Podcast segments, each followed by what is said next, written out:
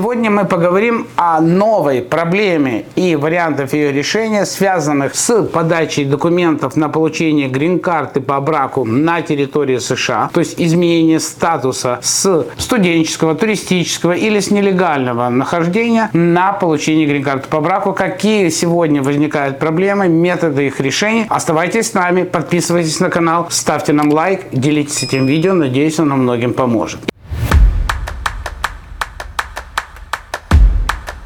Я Вадим Печерский, иммиграционный консультант, руководитель паспортно-визового агентства Rush in Documentation Center. Итак, мы уже более 29 лет специализируемся в семейной иммиграции. В основном специализация это получение грин-карты по браку между гражданами, постоянными резидентами и иммигрантами из других стран. Также помогаем в спасении семей с родителями, братьями и сестрами. Вы могли слышать ранее записанное видео, где я объяснял, почему мы не прикладываем доказательную базу финансовых и других отношений между супругами супругами при подаче документов на грин-карту. Бегло скажу для тех, кто не видел это видео, на протяжении 29 лет пользуюсь инструкциями моего первого ментора, это бывший судья иммиграционный, который учил меня всему. Мы не прикладывали документы, доказывающие, что люди живут вместе, как банковские счета, договор на аренду и всю остальную белиберду, которые люди обрастают в процессе семейной жизни. Почему? Потому что первый офицер, который открывает ваши документы, информационный офицер, самая ниша, иерархия офицерского состава, но у него есть большие полномочия. Он может ваше дело пропустить дальше, может сделать запрос на дополнительную информацию, или если посчитает неубедительным приложенные документы, он может отправить дело в следственное дело, где оно будет находиться 2, 3, 4 года, и клиенты просто молятся, чтобы к ним уже пришли с визитом домой в 5 утра, убедились, что они живут вместе. Мы этого не делали до января этого года. Теперь, что мы делаем сейчас и почему мы делаем сейчас?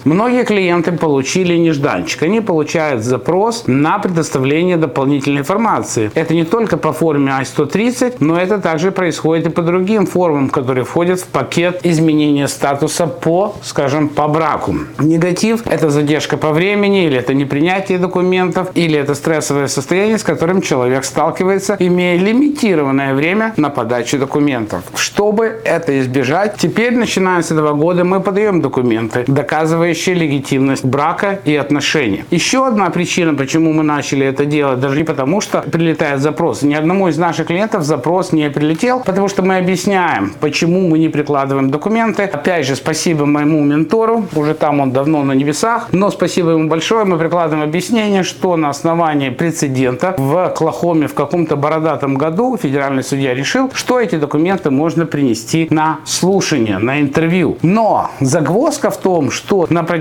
прошлого года никого из наших клиентов, за исключением двух пар, которых нужно было пригласить, потому что у них был обнаружен факт обмана иммиграционной службы, не пригласили на интервью. Грин-карту получили абсолютно все по почте, без собеседований, даже те, кто не приложили в полном объеме требуемые документы, а именно медкомиссия в одном случае даже не была приложена, и этот человек получил грин-карту по почте. Избежать интервью очень правильная вещь. Почему? Вы экономите время, вы экономите деньги, деньги, вам не нужен ни переводчик, ни адвокат, вы экономите нервы. Что бы вы мне ни говорили, интервью это всегда стресс. Интервью на работу, устройство, это и подготовка, время и стресс. А интервью на получение грин-карты это двойной стресс. Чтобы это избежать, мы начали прикладывать документы, доказывающие легитимность брака. Пока мы оформляем документы, а в нашей практике логистика строится таким образом, что при подписании контракта и начала работы к вам прикрепляется специалист, который с 9 до 5 с понедельника по пятницу помогает вам в сборе всей информации информации. Мы эту всю информацию собираем, не только анкетные данные, но и документы, доказывающие, что вы живете на один карман, что вы позиционируете себя мужем и женой социально, что вы вместе путешествуете, вместе проводите досок в кругу друзей. Все эти документы мы не просто напихиваем в папочку и отправляем. Мы делаем, как в школе учили, презентацию, наглядную презентацию, где мы все классифицируем, организовываем, все это объясняем. И офицер, открывая папочку, имеет наглядные доказательства того, что у вас прекрасно прекрасный кейс. Что делать в том случае, если у вас нет документов в том объеме наполнения в качестве, который, по вашему мнению или по мнению специалиста, который вам помогает, недостаточно, чтобы дело было одобрено. Во-первых, никто не имеет этого градусника, который скажет, а вот этого достаточно, это нет. Во-вторых, или вы берете немножко больше времени, чтобы собрать необходимое качество и количество документов до момента подачи, или вы даете письменное объяснение, где вы говорите, что учитывая краткосрочность ваших отношений, у вас есть лишь частичная база данных, и по тексту предыдущих заявлений, где мы писали, что согласно вот федеральному решению судьи, мы предоставим эти документы по запросу или на собеседование, если такое будет. Но мы стараемся этого избежать и рекомендуем всем другим избежать этого момента как вызов на интервью. А для этого сделайте качественную работу изначально или обращайтесь к нам. Помогите себе, приходите к нам. С вами был Вадим Печерский и команда Rush In Documentation Center.